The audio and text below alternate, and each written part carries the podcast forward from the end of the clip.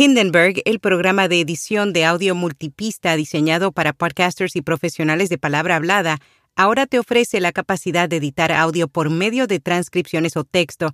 Prueba Hindenburg Pro durante 90 días y recibe un 30% de descuento en una suscripción anual. Detalles en las notas. Cuestionan estudio que afirma que ChatGPT está disminuyendo su rendimiento.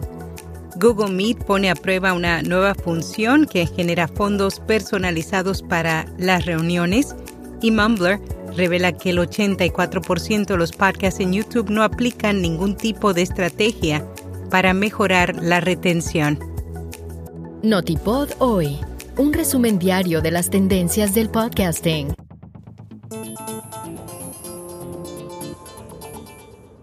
Estudio afirma que ChatGPT está perdiendo capacidad, pero algunos expertos no están convencidos.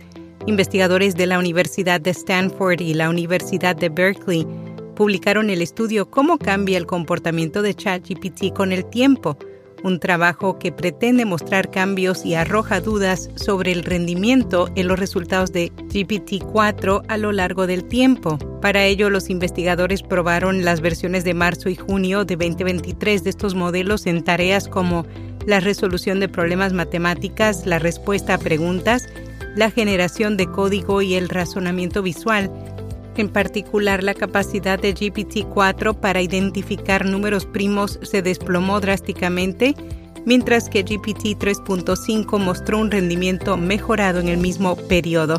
Si bien este nuevo estudio puede parecer una prueba irrefutable, Benji Edwards, reportero de inteligencia artificial para Ars Technica, recopiló comentarios de varios expertos que opinan lo contrario. Google Meet pone a prueba una nueva función que genera fondos personalizados para las reuniones. La compañía ahora está probando la opción de personalizar los fondos de las reuniones en Meet utilizando una herramienta de inteligencia artificial generativa. A través de un nuevo icono en la parte inferior derecha, los usuarios podrán darle clic para aplicar efectos visuales antes de comenzar una reunión. JPod 23 en Gandía se celebra del 20 al 21 de octubre, el evento más conocido de podcasting organizado por la fábrica de podcast este año. Se centra en podcast, inteligencia artificial y administraciones públicas. Recibe un descuento del 50% al comprar entradas en julio. Mumbler revela que el 84% de los podcasts en YouTube no aplican ningún tipo de estrategia para mejorar la retención. Recientemente, la plataforma de podcast publicó el estudio titulado Retención de podcasts en YouTube. Para su elaboración utilizaron un formulario de Google en el que participaron 25 canales de YouTube que publican podcasts en video. Algunos de los principales hallazgos, el 72% de los 25 podcasts que participaron tienen entre 0 y 1000 seguidores en el canal, el 52% tiene entre 0 y 50 episodios y solo uno supera los 500 episodios. El 60% de los episodios tiene más de 100 visitas, el 56% de los episodios tiene una retención media entre el 0 y el 20% y una retención media del 20% se podría considerar correcta.